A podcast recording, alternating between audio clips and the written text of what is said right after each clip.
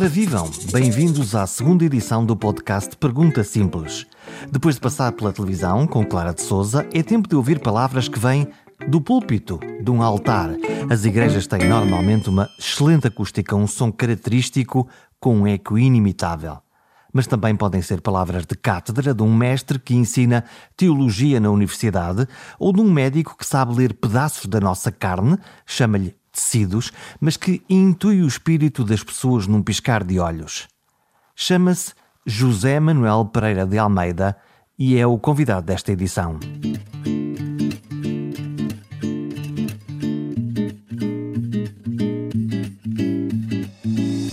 É médico, é padre, é professor, mas estes são rótulos mais formais. Lá dentro tem muito mais coisas para mostrar. Conhecemos-nos numa comissão de ética, todos nessa comissão sabiam muito do tema da ética, exceto eu. O meu papel nessa comissão era o de perguntador ignorante. Seguramente fui convidado porque nada sabia de nada. Não me dei mal na função ao longo da vida, não saber nada de nada e perguntar sobre tudo.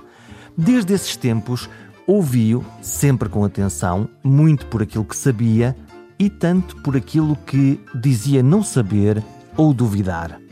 E assumir isso só está ao alcance dos sábios ou dos mestres. Este é um podcast sobre comunicação e o convidado desta edição usa a palavra e o silêncio para comunicar. Começamos com a mais óbvia e fácil das perguntas: E Deus? Existe? Para muitos pode ser uma a pergunta. Creio mesmo que para aqueles que defendem que não existe, será a mesma pergunta uh, da vida. Um, neste tempo um, que é o, o, nosso, creio que um, para, os, para os cristãos recebemos de Paulo VI uma, e, e do patriarca Atenágoras, ao tempo na visita a Jerusalém, em que ele reconhecia, eh, o texto é, é, conjunto e é dito em francês, porque era a língua internacional, que é um, eh, o Espírito Santo fala às nossas igrejas, portanto à Igreja Oriental e à Igreja Ocidental, através do ateísmo dos nossos irmãos e irmãs. E, e portanto, isto para dizer, um, se calhar estamos todos nessa procura, alguns mais conscientes, outros menos, uh, uns pela negação, uh, outros pela convicção de que a partir de uma determinada via uh, há uma há uma procura de sentido que faz denominar alguém de Deus, eu estou a dizer o alguém porque é a tradição cristã, e que diz que Deus é pai ou mãe, é, tudo somado, mas estamos lá no seu coração, ou seja, que Deus mora no nosso coração, e, é, mas sinto-me particularmente é, próximo daqueles que sobre isto não sabem dizer nada. Há uma tradição importante da teologia cristã, que é a teologia negativa, quer dizer que nós fazemos melhor serviço a Deus não dizendo nada do que dizendo as tontices que às vezes em algumas teologias aparece. Como é que é ser padre e subitamente eh, os fiéis desapareceram da igreja? Hum. Imagino que desapareceram. Claro que desapareceram. E como desaparecemos todos, de todo o lado, não é? Da convivialidade. E portanto, uh, para o padre é essa da igreja vazia ou naquela uh, imagem tão difundida e que eu creio que atingiu a todos, falou da mesma maneira, crentes e não crentes, do Papa numa praça de São Pedro vazia.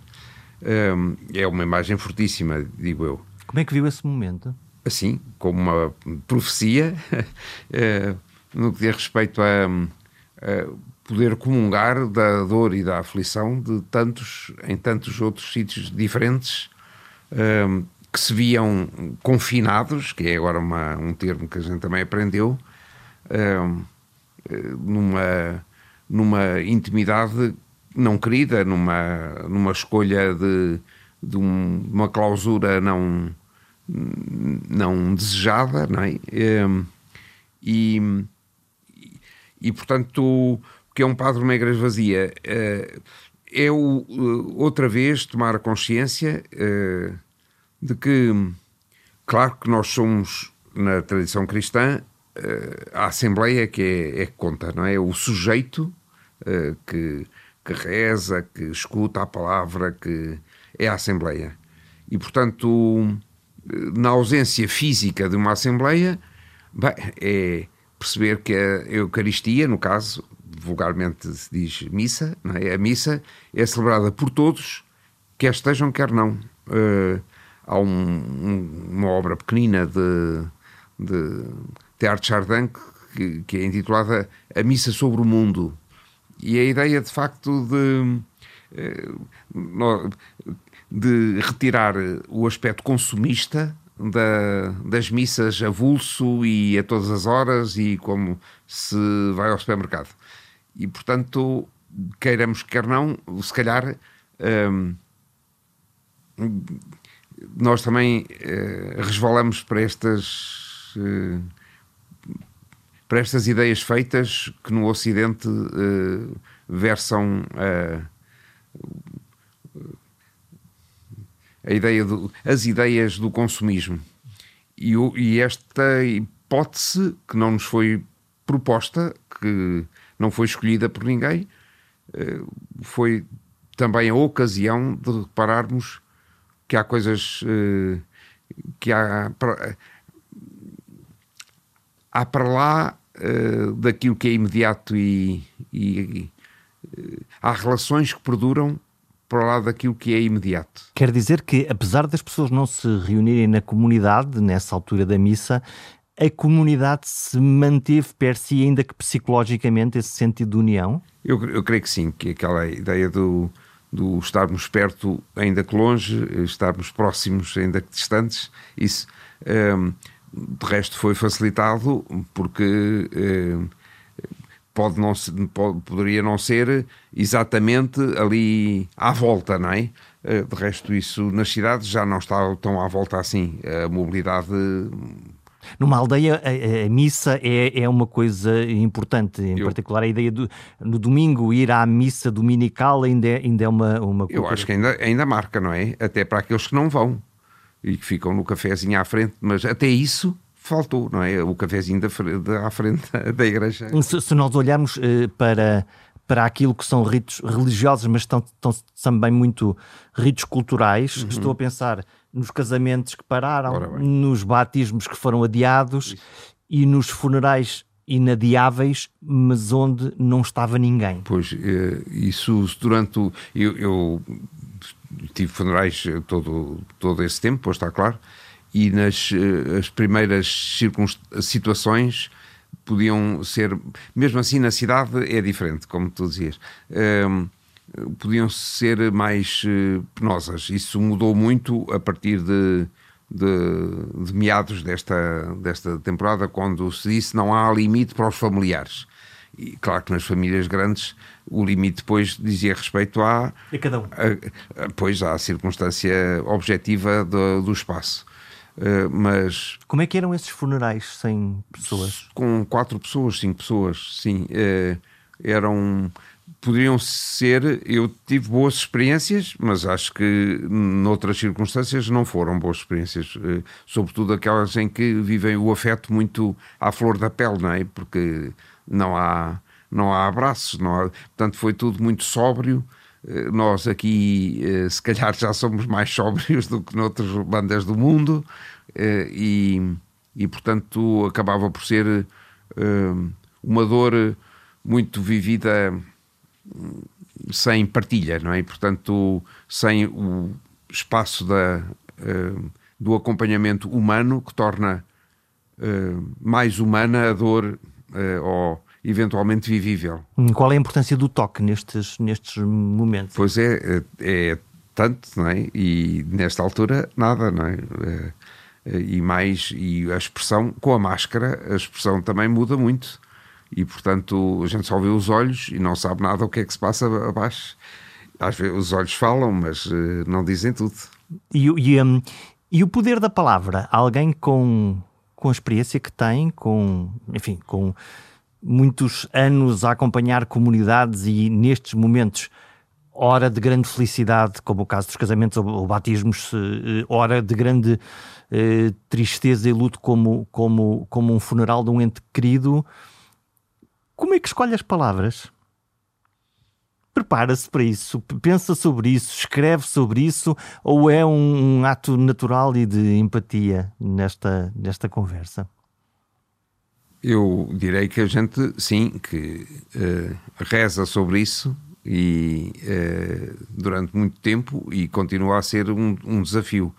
No geral, para as coisas importantes, quer da alegria, quer da tristeza, as palavras nunca chegam uh, e, portanto, nós temos hum, as palavras que dizem na tradição cristã a palavra que é o próprio Jesus. Portanto, a gente espera que de alguma maneira isso passe através das nossos dos nossos pobres termos e dos, dos gestos que aqui são mais austeros, pois um, e que um, e que a pouco e pouco, como as pessoas também conhecem a palavra e são essa de, que Deus nos dirige em Jesus, que viveu nossa, uma vida humana até ao fim, eh, não excluindo o sofrimento e a morte, eh, podem elas próprias anunciar-nos essa mesma palavra, ou seja, eh, acreditamos que não há uma comunicação única, quer dizer, não são, as pessoas não são unicamente destinatários, eles também são protagonistas, são habitados pela mesma palavra e podem, na melhor dos, das hipóteses, evangelizar os padres. Portanto, há um, diálogo entre, entre as pessoas. Sim, eh, mesmo quando não é dito. É? Ocorre-se-me agora uma, eh, provavelmente, dos diálogos mais íntimos que pode ter tido a questão do confessionário, do, do hum. formalmente num, num, confessionário, mas seguramente em muitas conversas, em assim, muitos, assim como esta, assim como esta, aqui à volta de, de sacralizar um bocadinho isto. Como é que se resolveu isso? Que eh, pessoas, enfim, da, da comunidade eh, que, que precisaram de, de, de, trocar algumas palavras, de ouvir algumas coisas e desabafar, posso usar isso. a expressão? Pode, com certeza, rarearam Uh, e passámos a fazer sempre com marcação, que é uma coisa que a gente habitualmente na igreja está disponível, ponto, e agora não. É por marcação, é com uma hora, é com uma distância, é com uma higienização da cadeira e da, e da mesa em que outra pessoa se senta depois do outro lado. Sim, uh, e portanto radiaram, mas uh, como dizias, tive até recentemente eh, pessoas que não é para se confessarem, é para, para, à procura do sentido que tem este sentido todo desta coisa que nos aconteceu, não é? Isto é. Que sentido tem isto? É? Portanto, uh, e é engraçado porque a gente, no geral, uh, como em todas as boas conversas, devolvemos-lhe a pergunta, não é? Portanto, vamos encontrando alguns caminhos em, à procura desse sentido. É, faz parte, a parte de, de, do uso da palavra é, é muito um, a parte da escuta. De... É muitíssimo a parte da escuta. Como é que se escuta bem? Dá-me a ideia que, que os tempos estão muito para se falar muito, para se falar muito alto e para se ouvir muito pouco, é, ouvindo o murmúrio das coisas. Que, que, estratégias são essas para, para escutar? É estar lá uh, e estar uh, disponível. Um, não julgar, e, e ter tempo, não andar à pressa. Isso são tudo coisas raras neste, nestes momentos em que a gente uh, se encontra. Eventualmente o tempo melhorou, quer dizer, não sei, porque agora ao menos temos mais tempo entre as reuniões, porque não temos que nos deslocar de, uma, de um lado para o outro, a não ser nós aqui hoje, por exemplo, porque é sempre à frente de um ecrã e estamos, saímos de uma sala e entramos noutra com ambientes muito diferentes e sem tempo gasto nos transportes. Mas o tempo é um, é um recurso escasso no mundo em que vivemos, não é?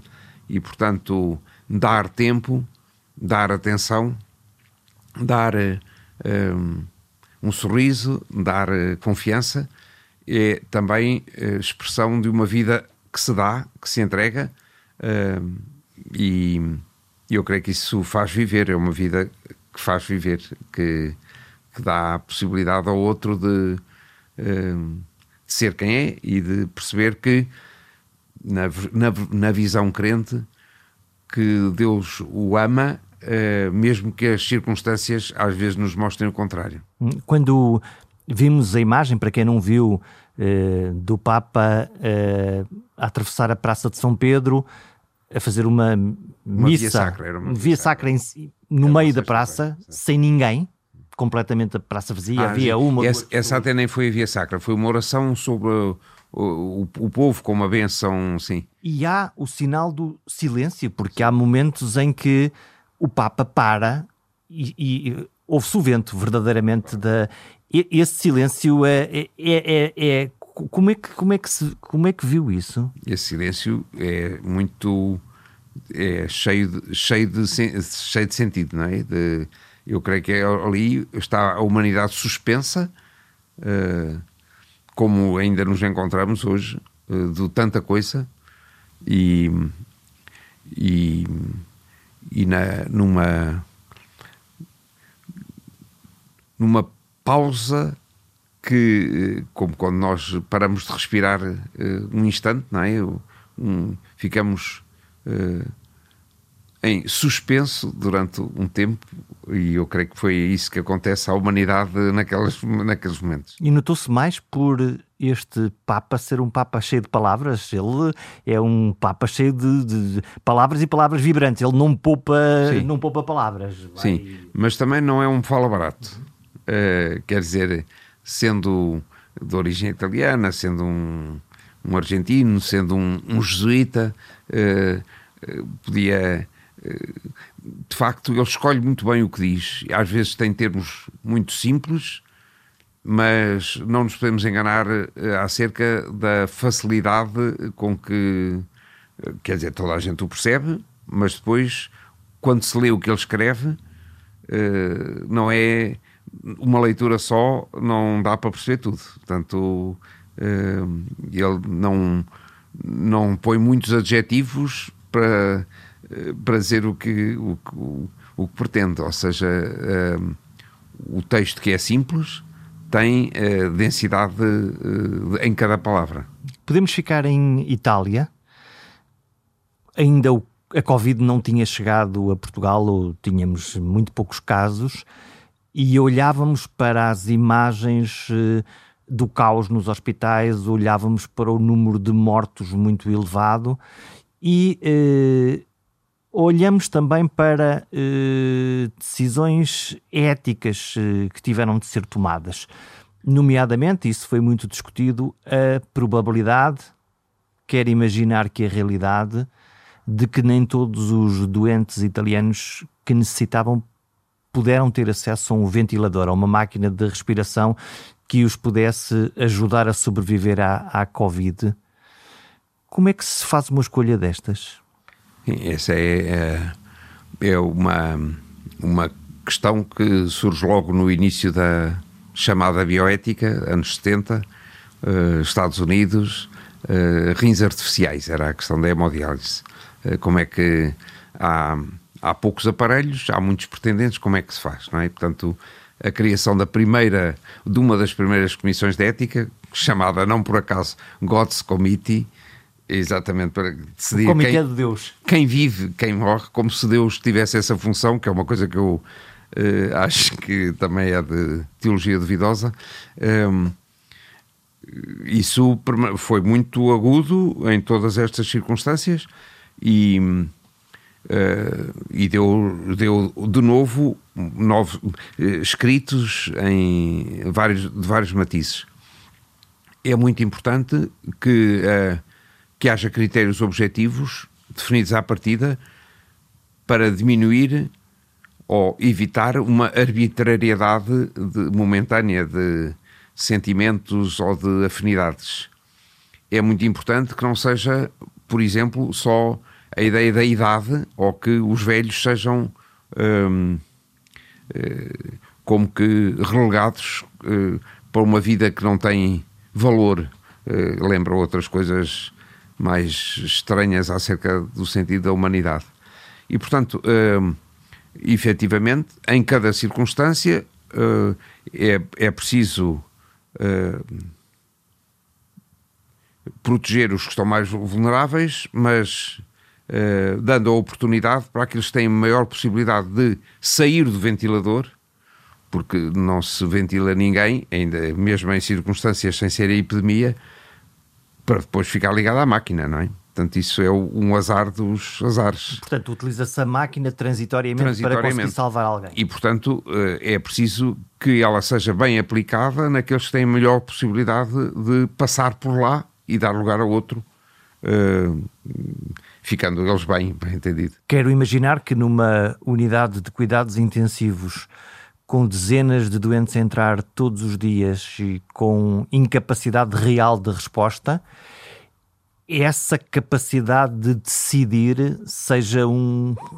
É um, é um trabalho muito árduo, trabalho de equipa, uh, e, e, é, e é isso que faz, por exemplo, um, eh, o burnout dos profissionais de saúde que viveram estes tempos uh, na linha da frente, como se disse, também utilizando uma expressão que eu creio que é bélica, tudo somado. Uh, é o esgotamento. Isso. E, portanto, o, o, também eles precisam depois de algum recuo e de alguma recuperação uh, para depois voltar de novo a esta, a esta luta, porque é de uma luta que se trata uh, pela vida. Hum. Da, da, sua experiência como, como médico e ainda por cima numa instituição no, no, no, IPO de Lisboa, onde, enfim, a vida e a morte estão ali sempre em permanência. Como é que as equipas gerem isto? Como é que o, o que é que se diz a quem? Como é, como é que isto como é que isto funciona dentro do, de uma dinâmica de, de equipas? Pois eu, apesar de tudo, vi-os de fora porque estava numa área em que o que me era pedido é que fizesse bons diagnósticos e depressa. e isso também conta para, para tratar doentes. Agora, eh, sim, eh, o nível de formação eh, em termos de humanidade dos técnicos, que, se, que, é importante que sejam bons técnicos na área em que se encontram, mas que tenham de facto uma, um background, uma, uma formação humana de reflexão sobre o seu agir, sobre as consequências do seu agir, sobre as motivações, sobre, no fundo, é, trata-se de uma formação completa e um médico tem isso. O, quer dizer, qualquer escola de medicina que se preze uh, aponta uh, neste sentido. A minha, na minha altura, ou na altura em que nos formámos, aqueles que agora temos perto dos 70 anos, tínhamos poucos que nos tematizaram coisas destas. ouvíamos isto no Miller Guerra, por exemplo, que nos deu História da Medicina e Deontologia, mas a Deontologia não era a deontologiazinha, não é? Era uma, uma reflexão muito humanista da, da medicina e depois e tivemos grandes mestres que sendo internistas ou patologistas ou de facto discorriam sobre a vida e o mistério da vida eh, na relação de encontro uh, das, pessoas, umas com as outras. E eu acho que isso é o que faz a formação uh, de um médico hoje, que se calhar agora dá-se mais atenção às questões da, da bioética, da filosofia da medicina, uh, oxalá, não é? mas é muito importante aquela fi figura do, dos mestres em que aprendemos a pensar e a sentir como vemos que eles pensam e sentem e decidem nas alturas uh, uh, decisivas. É? Os mestres desapareceram? ou, ou, ou é especulativo dizer isso? Eu creio que as grandes figuras, para nós, como é, é natural, é? uh, sim, de alguma maneira, entre nós uh, não, não, não teremos. Mas é evidente que os miúdos continuam. Eu acho que, por exemplo, o Manuel Sobrinho Simões, para muitos que o tiveram como como professor e como companheiro de configura na minha área, anatomia patológica, essa, eh, essa figura do, do mestre. O que, é que, o que é que o distingue? Eu, eu imagino quer dizer, critérios técnicos que saiu da anatomia patológica, dir-me-á, mas há mais qualquer coisa. Sim, há esse, essa relação humana uh, do pensar a medicina, do pensar o, a vida, uh, a relação das pessoas, uh, de o procurar mais, ir mais longe e, e, e, não se resignar com o, o, o sofrível ou o poucachinho. Isso.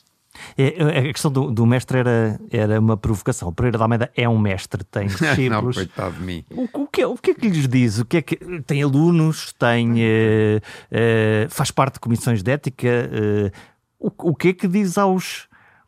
O que é que diz àqueles que o querem ouvir? Eu acho que essa é a palavra, a palavra que eu quero colocar. Vale a pena hum, perceber a área em que nos movemos, não é? Portanto, Sim, aqui é a minha. Aqui na, na Católica, a minha área é, é a reflexão ética eh, na área social e, portanto. Imagino que os exames sejam fáceis de fazer.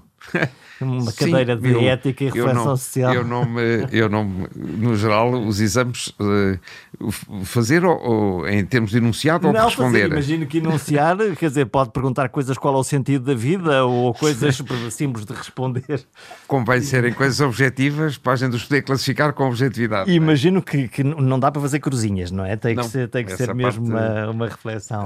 sim. uh, mas Uh, o, o, o que é muito e muito importante é, para quem pensa estas uh, questões da, da ética, é, é recordar que qualquer pessoa tem um certo saber de ética, porque a sua experiência moral é única e irrepetível e, e, e, pode ser mais novo ou mais velho, mas ele chega ao, ao encontro comigo ou com os outros com essa bagagem. E valorizar isso é logo um primeiro passo. Portanto, eh, isso é o que eu digo, digo de entrada a quem começa um percurso comigo, sim. Nós há pouco falamos da questão dos ventiladores e da questão das escolhas eh, éticas que não têm só a ver seguramente com os ventiladores, mas eh, falamos da questão, da, da, questão dos rins, lá está, da, da questão de quem é que tem acesso ou quem não tem, e cada vez mais, se nós olhamos para a nossa pirâmide etária em Portugal, vemos que o número de pessoas mais velhas é cada vez maior e mais crescente essas questões vão se colocar cada vez mais no, no nosso país e na, naquilo que é a nossa civilização ocidental? Eh, eu diria que, sobretudo, nas, nas circunstâncias de, de alguma crise como esta que estamos a viver, ou seja, ehm, no, que, no que diz respeito em, ao considerar uma sociedade com muitos idosos, eu creio que é uma. Claro que vamos ter que preparar para ela e se calhar não fizemos a preparação de vida até agora. Vida é a questão dos lares e, e afins. Um, mas um, que os, os velhos não sejam encarados como um peso ou uma sobrecarga uh, que nos temos que aliviar. Uh, os mais velhos são, uh, como em muitas culturas percebemos, aqueles que garantem o futuro porque trazem uma memória e uma capacidade de uma cultura uma, e, e essa capacidade de, de, a transmitir às várias gerações. São a nossa biblioteca. Mais do que isso, não é? E a biblioteca também é muito importante. Um, e por isso uh, eu creio que nós temos que nos uh, equipar em matéria de uma melhor rede de cuidados paliativos, por exemplo. Uh, e paliativos não é é o sentido palium da proteção uh, e portanto paliativos não é para as últimas semanas ou para os últimos dias paliativos todo o cuidado mesmo o curativo tem que ter uma parte de paliativo mas a é? palavra tem má fama a palavra tem uma péssima fama e eu não sei como é que a gente melhora mas Pallium nas procissões não tem má fama assim, vai, vai a fazer aquele tetozinho. Né? Faz, faz sombra e proteção em mesmo. relação a. E portanto, uh, sim, mas a ideia de opor. Uh, dizer que já não faz mais nada, senão já não há perspectiva nenhuma, já está nos cuidados paliativos, esta ideia assim, não é? É uma ideia de fim. É uma ideia de pré. É, havia um, uns senhores que diziam que eram como se fossem os morredouros, não é? E portanto que eles não estavam interessados nisso. Ninguém está interessado nisso, como se fosse um, uns serviços uh, pré, a, a, a Câmara da pré-morte, não é? Não sei se diz a pré-Câmara de Morte ou a Câmara da pré. Bom, e então, uh, mas os cuidados paliativos bem estruturados que requerem que requerem uma rede fina e muitas vezes são domiciliários. Também era importante termos apoios em casa que permitem não que as pessoas possam estar na sua casa com conforto em vez de serem exportadas para outras instituições que não lhes dizem nada sob o ponto de vista da história e da, e das relações, não é? Portanto... Durante este tempo, eh, uma das questões que se colocou muito, mesmo em doentes que estavam internados, no caso da Covid, era que os familiares não podiam ir visitá-los, eh, mesmo os, os, piores casos, não, pois, claro. não houve... Viram, despediram-se pela, por vídeo chamada, não é? Ou, uh, sim, são, são coisas, foram coisas muito, muito penosas. Por outro lado, imagino que mesmo para um doente que está internado numa unidade de cuidados intensivos, que não esteja sedado, obviamente, ver os médicos e as enfermeiras à sua volta metidos dentro de escafandros onde uhum. praticamente se vêem os olhos. Sim, tanto. Não, não há calor. tanto é, é, é bastante. E é tudo muito branco, é tudo muito frio, sim. É verdade, é verdade. Essa é. relação, eh, enfim, vamos chamar-lhe médico-doente, mas é, é muito pouco dizer médico-doente é, uma, é, uma, é, é quase inexistente nesse sentido. é dizer... verdade. Aí passa a ser uma, uma circunstância quase um, laboratorial e técnica, não é? Quase, em, em que nós somos os ratinhos. Em que, em que nós já não somos, uh, estamos à espera que aquilo passe depressa para podermos voltar a ser. É? Imagino, eh, é, é, é, a minha sensação, quer dizer, eu tenho sempre duas curiosidades sobre os relatórios que os, que os médicos eh, produzem, eh, quer das análises, quer da anatomia patológica, quer do que for. A primeira curiosidade é porque é que os, porque é que os exames vêm sempre no envelope fechado, se é para nós abrirmos. E a segunda é porque é que aquilo está escrito de uma maneira ininteligível, ininteligível. Mas é isso, é... sim. Há um porquê? Eh, quer dizer, é, é, é suposto que esteja bem escrito, às vezes não está. É suposto que seja em português. Portanto, português, português, às vezes não está, porque usa-se um calão de tal coisa que nem o, nem o português é português, não é? Lembre-se da quantidade de palavras inglesas que entraram na gíria comum, quanto mais na medicina, não é? Antigamente era grega, agora passou ao inglês, que faz a mesma função. Um, é grego para a maioria. Exatamente. Não, e é o grego. Um, e, portanto, mas de facto depois tem que se traduzir em linguagem compreensível para quem, para a pessoa, para o interessado, para a família, não é? O que é que eu estou a dizer quando digo o quê, não é? Um, e por isso o que vai escrito é mais a base para uma boa conversa de encontro e de relação e de explicação do diagnóstico do que propriamente uh, um rótulo para pôr na, na, na pessoa. É? Hum, quando nós uh, estamos perante, imagino que, que isso acontece com todos os médicos, quando olhamos, por exemplo, para a oncologia uh, e a situação de um doente é verdadeiramente difícil, comunica-se o quê? Comunica-se toda a verdade, metade da verdade, a verdade que o doente quer, eh, porque há aqui muitos inuendos no meio desta conversa, Sim. não é? A primeira coisa é saber que tomarmos nós perceber alguma coisa do que é verdade. Uh, todos. Depois é evidente que é, é na verdade do diagnóstico, não é? é? É sempre uma verdade provisória e vamos ver. E depois não é só o diagnóstico, é também o prognóstico. Lembrando que não há doenças há doentes, isto contradiz a minha, a minha área, porque na, na, minha área a gente anda à procura das doenças e, portanto, classifica doenças e não e deixa ao clínico esse trabalho de perceber que, eh, que na história concreta daquela pessoa, aquela doença tem estas particularidades que ele depois vai acompanhando, porque a terapêutica também não é, não dá todos o mesmo, o mesmo efeito em todos, por aí fora. Mas imagino que pelo olho do microscópio, quando vê determinados tecidos, com algumas alterações que para si são claríssimas, não pode deixar de pensar que este doente, este caso, não tem um bom prognóstico. Claro, não. O, o, nós também damos, sob o ponto de vista morfológico, a ideia do diagnóstico e do prognóstico. Uh, a classificação é cada vez mais fina, sobretudo com a imuno, uh, e que permite perceber até uh, em determinadas circunstâncias dizer baixo grau de malignidade, alto grau de malignidade, não é? Um, agora, com isto tudo, depois as pessoas não são todas iguais e, e não... Isto tudo aos doentes?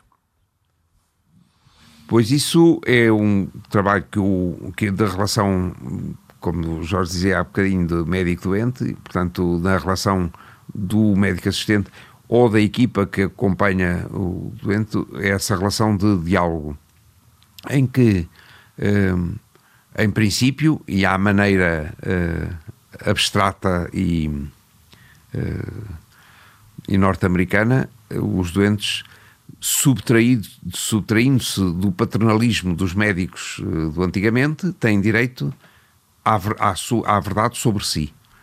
Mas a verdade sobre as pessoas não pode ser uma verdade que esmague a vida que, que quer viver, que está, não está à espera de um abafador, está à espera de uma ajuda, não é? Portanto, hum, creio que é, foi feito um, mesmo nos, nos americanos uma investigação dos índios navajos em que eh, quem queria quem a, a, verdade era dita ou, ou o diagnóstico era dito à mulher à mulher da eh, nunca, nunca ao marido, não é? francamente sábio, parece-me que é um caminho sábio. e, portanto, um, a ideia de perceber que a pessoa é uma pessoa, mas também tem uma família e que isso a medicina familiar faz melhor do que ninguém, diria eu. Uh, e, que, e que, portanto, há que acompanhar uh, todo um processo que um rótulo que a pessoa pode querer saber como é que se chama a doença, mas isso não muda muito acerca de nada se for um nome esquisito, e, e que, portanto, eh, é de facto a, verdade que a pessoa pode acolher e, sobretudo, a verdade que a possa fazer caminhar na esperança, ou seja, que. Hum, pode haver o risco de destruir a esperança. Isso, e a esperança é a última a morrer, ou seja, quando morre a esperança, nós também morremos, não é? E portanto, um, claro que se há uma, se estamos numa situação uh, iminente, se a pessoa tem, uh, é importante resolver coisas uh, em termos de família, é bom perceba que não tem provavelmente dois anos à frente para ver, mas que, o que é que nós sabemos? Não sabemos nada, pode morrer no mesmo instante, qualquer um de nós, estamos aqui a falar, mas a ideia de, de que a seta o, o de vida, eh, que é uma coisa que a gente nunca põe uma barreira, tem de facto para eles uma, um, um horizonte, um mais, horizonte curto. Mais curto. E, portanto, há coisas em que é, pode ser importante manter a, a pessoa numa determinada, uh, mesmo com alguma terapêutica que a ajude a poder resolver as coisas e a despedir-se das pessoas antes de uh, depois poder ser sedada ou, não é? Um, isso tem que ser, vou utilizar uma palavra estúpida, porque se usa para tudo, não é? negociada, também tem que ser negociada. Portanto, tem, tem que se perceber uh, prós e contras uh, e, sobretudo, tem que perceber o, coração das pessoas. Isso, isso é uma vida para aprender.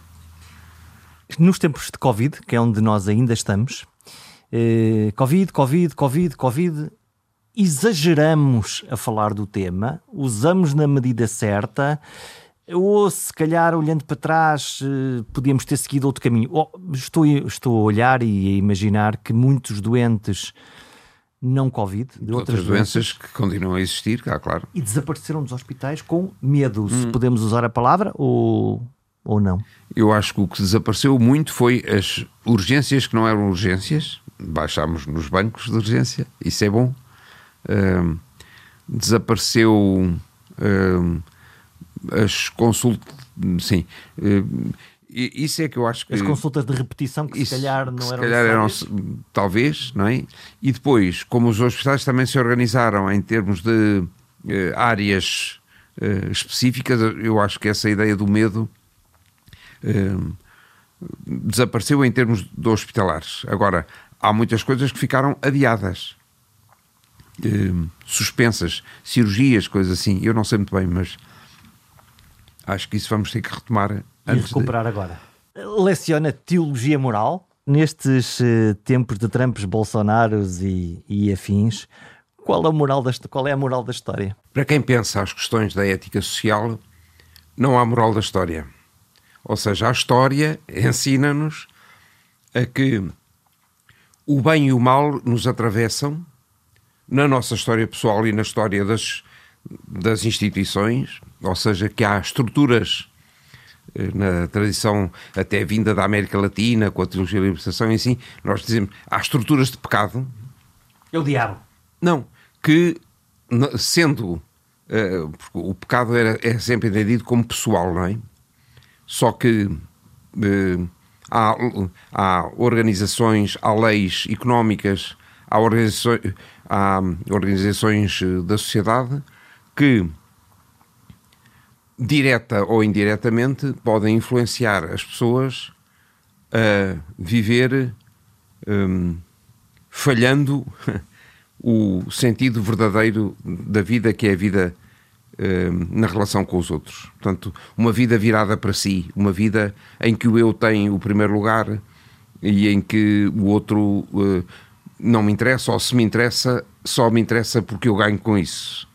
Portanto, quase utilitário e não de bem comum. Claro portanto, estruturas económicas, ou o apartheid, ou a máfia, são um, lugares em que a gente percebe o que é que está a falar quando faz, quando fala de estruturas de pecado. Às vezes, o poder político leva essas estruturas a uma. Um, sem serem Estados de Direito com a democracia a funcionar uh, saudavelmente, um, eh, leva essas estruturas a níveis que um, no, na fase atual uh, da nossa vida esperávamos não voltar a, a encontrar. Um, eu, um, claro que os Estados Unidos devem encontrar eh, saídas airosas. Agora, o Brasil é preocupante uh, numa situação destas e, atua e atualmente. Mas o facto é que nós podemos olhar para Bolsonaro olhar para, para Trump mas como cogumelos, esses fenómenos começam a repetir-se com muita frequência e popularidade dentro da própria Europa. Sim. O que era algo que. que... Sim, desde a, desde a última guerra a gente preferia nunca mais ouvir falar, não é? De cá. na Europa. O discurso populista é um discurso fácil de entender, é binário, dá essas respostas e, portanto, é, em termos de comunicação, é, é, é atrativo. E é preocupante, não é? Uh, por visto é, por visto é atrativo, por visto é fácil. É propaganda? É a palavra que eu Pois era. Propaga-se pela propaganda e é fácil, não é? Um, eu, agora já há muitas coisas já acerca do, do populismo, não é? Eu, vale a pena um, refleti-las para estarmos prevenidos, fundamentalmente, porque pode haver um pequeno eh, Bolsonaro aqui eh, que surja no bairro ou, na, ou numa, num município, não é? Para não falar de clubes de futebol, pronto.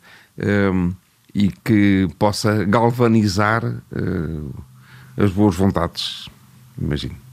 Vamos fechar esta entrevista com eh, quase um desafio. Não sei se a memória vai para aí ou se eh, qual é que foi a sensação da primeira uh, Eucaristia agora, depois do Covid, uh, de estar de novo no púlpito a falar à sua comunidade?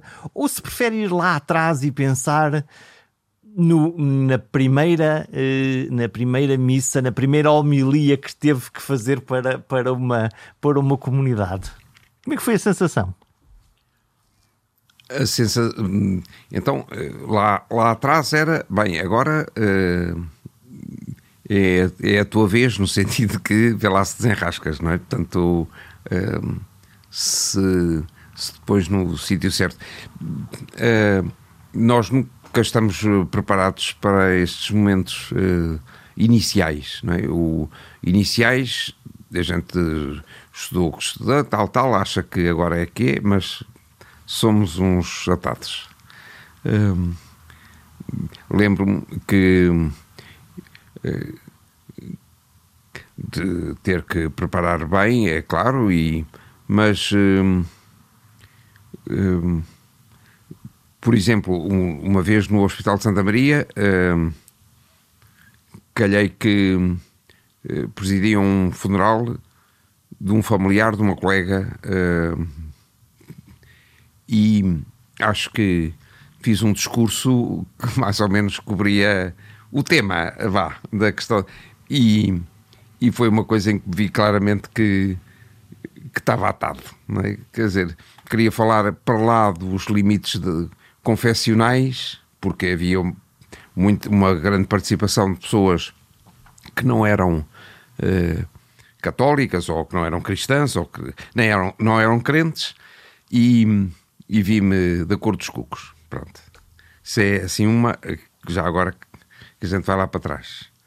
Agora, agora não, foi, foi a possibilidade de dizer às pessoas que aquilo que a gente conversou logo no início, que era se para as pessoas foi um grande peso não ter um, esta ausência da, da visibilidade na celebração da Eucaristia, para os padres também não, eram não é fácil a gente estar a celebrar sozinho por todos, não é? Uh, sem ser para aqueles. É, e portanto isso decorreu com muita, com muita leveza, no sentido de que era muito desejado e foi bem preparado e correu bem. E assim aconteceu. Antes de vos pedir que subscrevam o podcast ou falem dele aos vossos amigos, ou se gostarem mesmo, mesmo muito, deixem um comentário no Apple Podcasts ou no site perguntasimples.com. Fiquem com uma nota final. Tenho na minha mão o último livro de Pereira de Almeida, A Dor dos Outros. Diz o autor que se trata, que se cuida, que se acolhe com uma única palavra: compaixão. Até à próxima.